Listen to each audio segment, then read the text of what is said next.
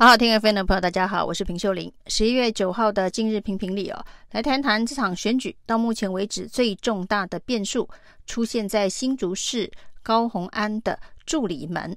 到底高虹安有没有涉嫌诈领助理费哦？那这件事情呢是非常非常严重的贪污指控。那整起事件呢，当然是因为国民党所提名的林根仁出手爆料，到目前为止对。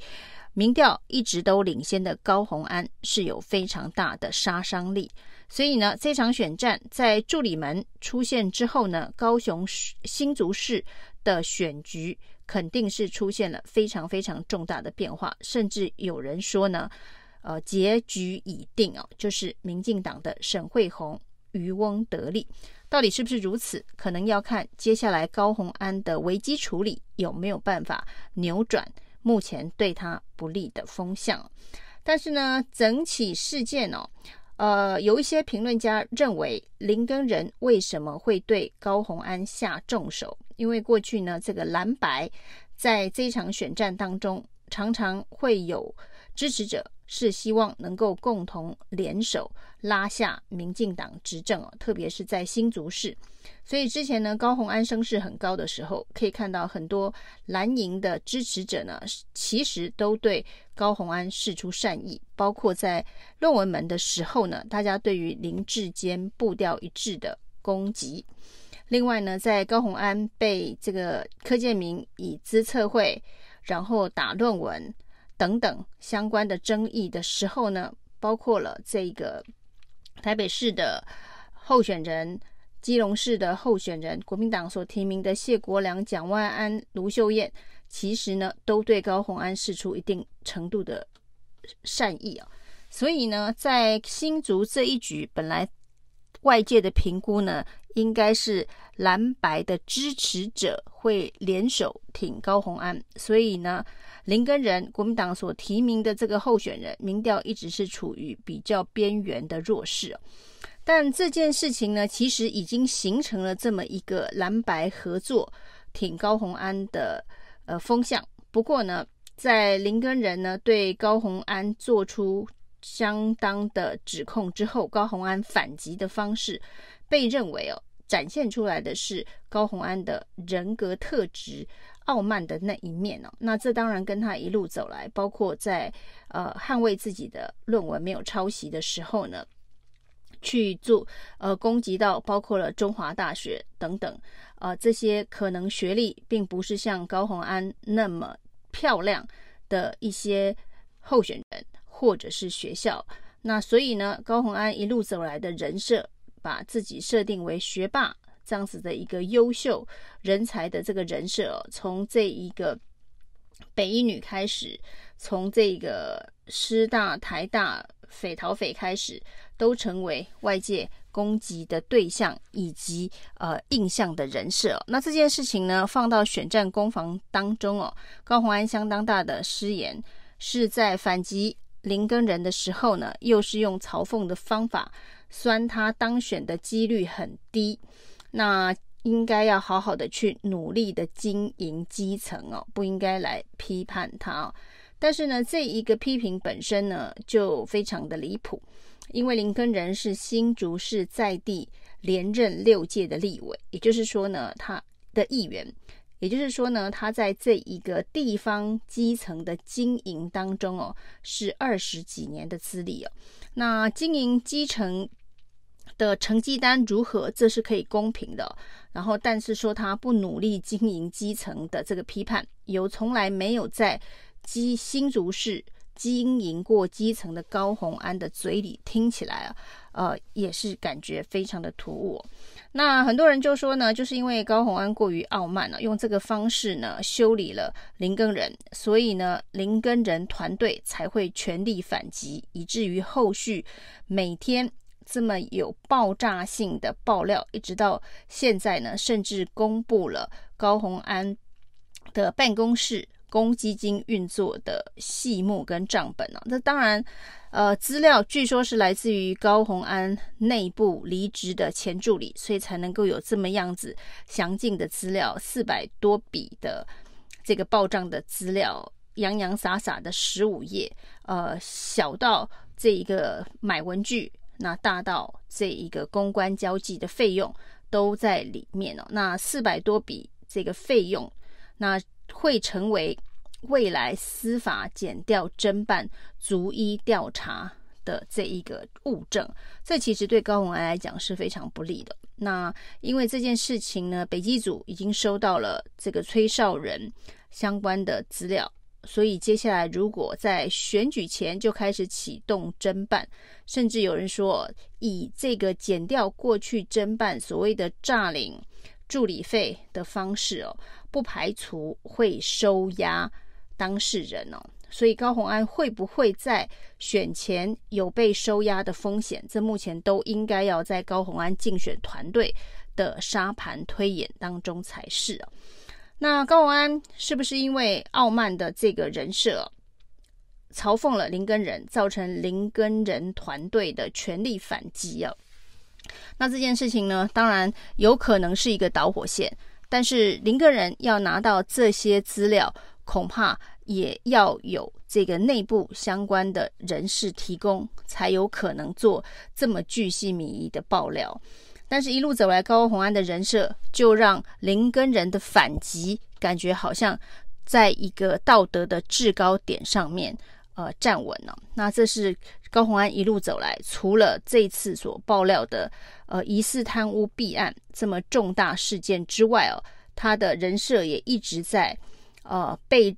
认定是过于高傲这样子的一个人设，那这种傲慢的人设其实不只出现在高虹安身上，在这一场这个选举当中，我们看到在陈时中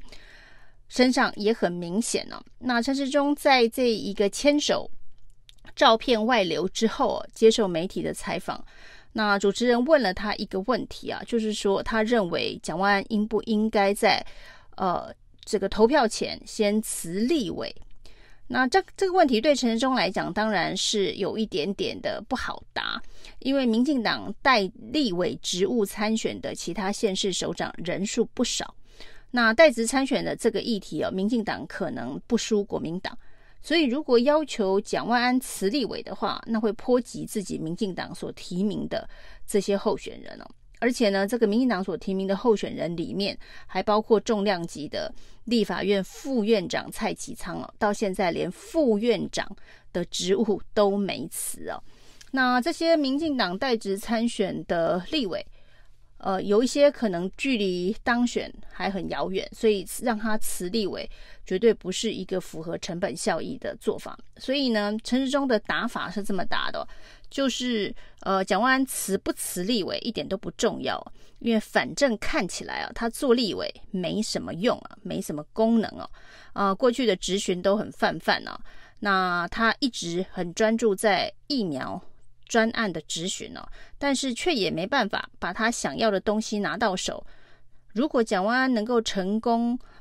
的看到了档案的话，那。他连这个都做不好，那要他当立委做什么？所以呢，辞不辞根本没有差别，因为他没功能。这件事情由陈时中来这一个反击啊，跟刚才高虹安笑林根仁这个是当选边缘，然后不努力经营基层的这个反差效果也蛮像的。蒋万安所要求在这个疫苗。调阅小组当中要看的资料，就是陈时中抵死不给看的资料。那抵死要涂黑三分之二的资料，结果现在陈时中反过来笑蒋万安能力不足，连这个都做不好。他说呢，如果他有能力的话呢，他应该就会看到档案了。那这不是非常矛盾的一件事情吗？民进党在立法院里头的这个人数优势，再加上。陈时中本身就是主管这个疫苗档案的这个主管部会的首长，联手不让蒋万安看，结果现在又说蒋万安没能力哦，那这的确也让大家觉得非常的荒谬。那处理了这个，对于除了对于蒋万安担任立委呃的政绩哦，先别讲他在立委问政的成绩单是所谓的国会评鉴单位里头常常。会出现在排行榜里面的这个优秀国会立委。那这个国会评鉴单位都认为蒋万安在立法院里的问政成绩不错，可是呢，我们的这个前卫福部部长却说他做立委完全没有功能哦，这显然也是另外一种行政傲慢的人设展现。那针对这个照片外流之后哦，第一时间他接受访问的态度也非常的傲慢哦。他说呢，这个李雅玲就是这位副院长啊，被牵手、被搂肩的副院长，还亲自打电话来跟他本人道歉哦，跟秘书道歉哦。那陈时中的回应是说，哎，这个愧疚大可不必哦，就你你不需要来道歉哦。那好像觉得呃这件事情。蛮理所当然哦。那过了二十四小时之后，可能知道这样子的一个说法非常的不妥当，又再发一篇文对这个说法向这一个李雅玲道歉了。啊，他的所谓的用这个说法向李雅玲道歉，指的是说在事发之后，李雅玲打电话来跟他的秘书亲自致歉这件事情哦。其实这个整个回应跟反应啊，呃，看起来。也就是陈时中一路走来傲慢性格的展现了，不管是瞧不起蒋万安在立法院问政的表现，或者是呢认为啊这个牵手照片外流这件事情，受害人呢其实李雅玲是受害人，受害人亲自打电话来跟他道歉这件事情没什么，那让大家觉得被害人还得要跟加害人道歉呢？那而这个加害人告诉大家说，大可不必啊，不需要愧疚。那唯一有错的是爆料人哦，就是爆料人不应该把这个照片外流。那当然这个说法不妥，所以隔了二十四小时之后呢，他也跟李雅玲道歉了。那我们可以看出，在这场选举当中哦，当然这个选治理能力，以及选这一个人格设定、领导能力、决策能力。变得是选民在决定要怎么投票的时候，后面的这个考虑可能比治理能力，呃，如何都必须呃占的比重比较高的原因是，我们到处都看到空降的人，空降到某个地方去选这个首长，不管是陈时中的空降，或者是高虹安的空降，所以你无法从治理能力去做好的合适的。候选人的挑选哦，所以最后就会呃变成比人设、比危机处理、比这个决断决策的可能性，也就是呃选民对于个人的仇恨值或是喜好度变成了一个呃选择的这个标准哦。那在负面选战满天飞的时候，那仇恨值哦显然就会排在排序排在最前面哦。那不管是高虹安的仇恨值，或者是陈时中的仇恨值，现在都是这场选战当中比较突出的候选人哦。以上是今天的评评理，谢谢收听。